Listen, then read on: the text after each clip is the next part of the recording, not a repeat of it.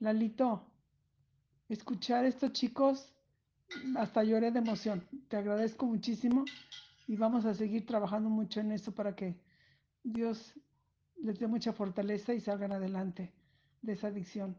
Que Dios te bendiga, Lalito, te quiero mucho. Gracias por estar cerca de mí.